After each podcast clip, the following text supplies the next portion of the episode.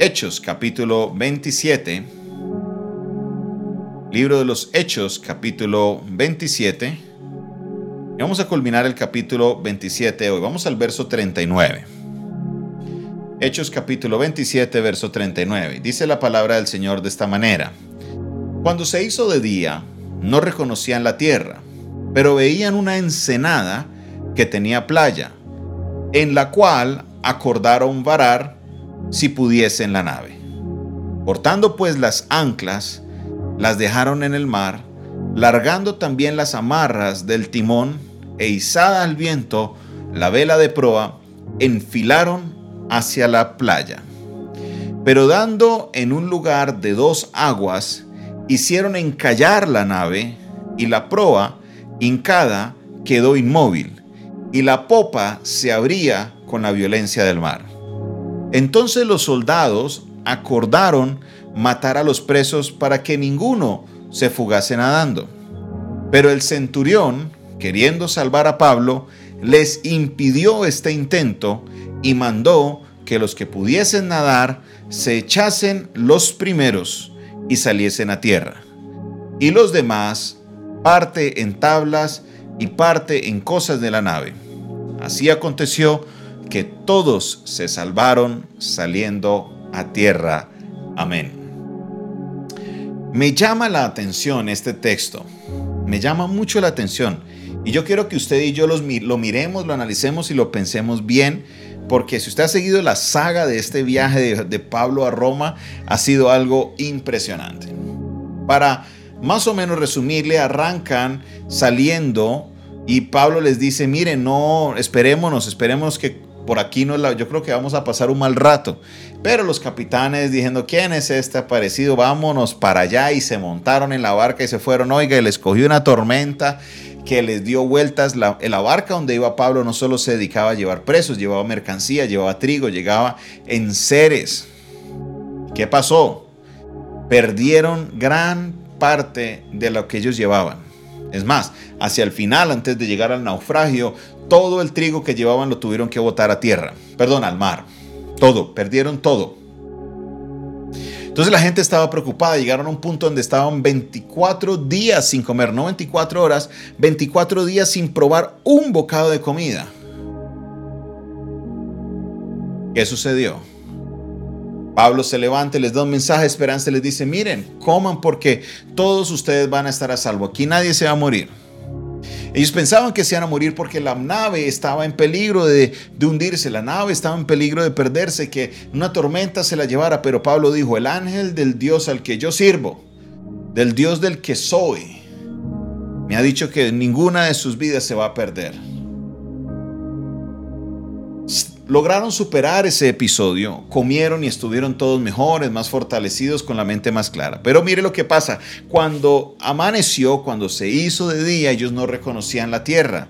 Entonces vieron una ensenada con y dijeron, bueno, vámonos para allá porque es posible que podamos ahí estar cerca al mar y salvarnos la vida. Pero en el paso resulta que cayeron en dos aguas y se dañó la nave, se volvió una nada.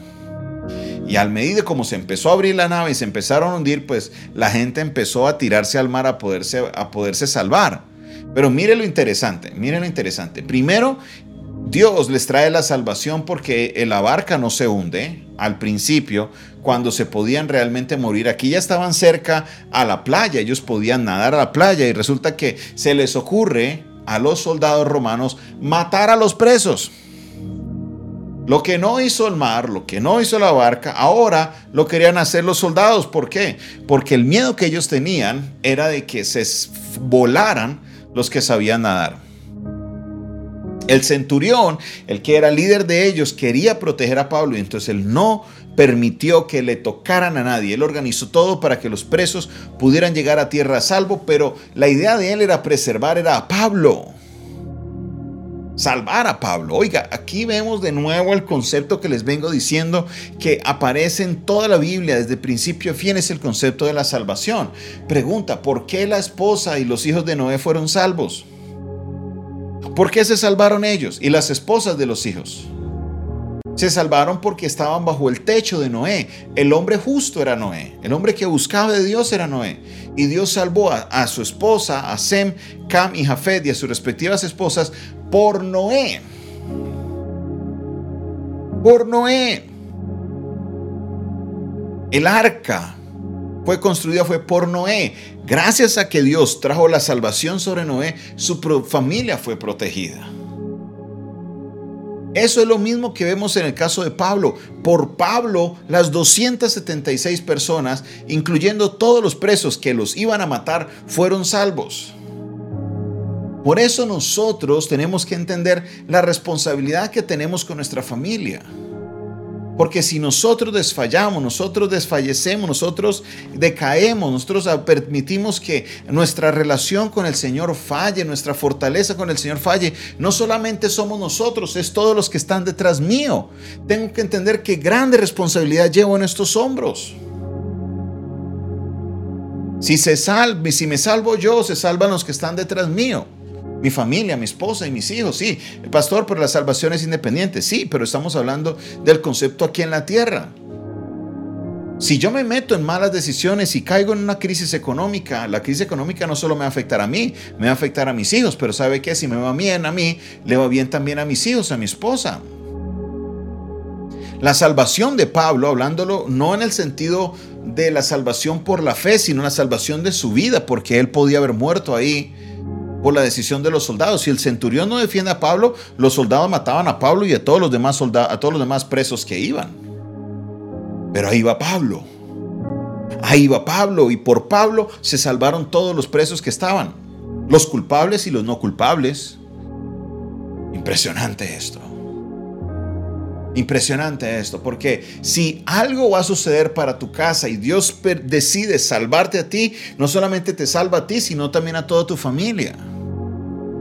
Y debes entender esa cobertura que viene de parte tuya. Es la cobertura que viene de parte de Dios. Dios le da cobertura a todos, pero esa cobertura viene también por medio de las autoridades. Primero, estamos bajo la cobertura de nuestras autoridades terrenales, luego bajo nuestras autoridades espirituales, luego bajo la familia o nuestra cobertura de nuestros parientes y luego nuestros hijos están bajo la cobertura nuestra. Si mi cobertura está huequeada y está mal, mis hijos no van a quedar protegidos. Pero si yo estoy fuerte espiritualmente, ¿sabe qué? Mis hijos serán protegidos, mis hijos serán guardados. Así que mi hermano y mi hermana, recuerda que gran responsabilidad tienes.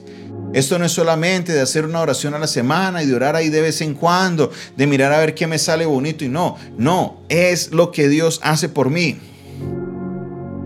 Hoy justamente recibí el testimonio de una hermana que está aquí conectada escribiéndonos hermana Marta Bravo. Ella me contaba que su hija pasó una crisis muy pero muy difícil. Los detalles de lo que ella nos cuenta son escalofriantes. Y estaba un punto en que todo se iba a acabar. Su hija estaba, estaba a punto de terminar una carrera y todo se iba a quedar por fuera. Pero ¿sabe qué? Por lo que Dios ha hecho en la hermana Marta, su hija se pudo graduar pudo presentar una tesis que fue condecorada como una excelente tesis, a pesar de que habían maestros que le decían que era muy larga, que no iba a servir para nada. Su hija se graduó y hoy con lágrimas me dijo, pastor, gracias a lo que Dios hizo por mí, ahora mis hijos están protegidos. He aquí el concepto de lo que les estoy explicando. No es el único que ha sucedido en nuestra casa, pero hoy recibí ese testimonio y creo que es una ilustración perfecta de lo que Dios puede hacer. Mire, mi hermana Amparo Posada nos cuenta que también su hijo se graduó el día de hoy. Y es por la bendición de Dios sobre ella que sus hijos, su hijo se pudo graduar de la universidad. Por la fe de ella. Y como estas mujeres que están aquí conectadas, que están dando su testimonio, hay muchos de ustedes que están a punto de recibir bendiciones grandes para sus hijos, pero es por la fe de ustedes. Entienda, mi hermano y mi hermana, que la responsabilidad que tenemos al tener la, relación con Dios no es solamente, ay, no, listo, yo oro por mí, ya no más. No, lo que tú hagas o dejes de hacer va a afectar también a tu familia, a los que están alrededor tuyo.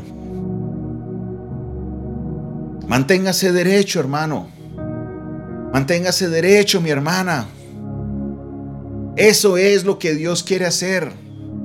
Cree en el Señor Jesucristo y será salvo quién? Tú y ya, se acabó el versículo. No, tú y toda tu casa, cuando la salvación llega por medio de una persona, debe llegar a toda la familia.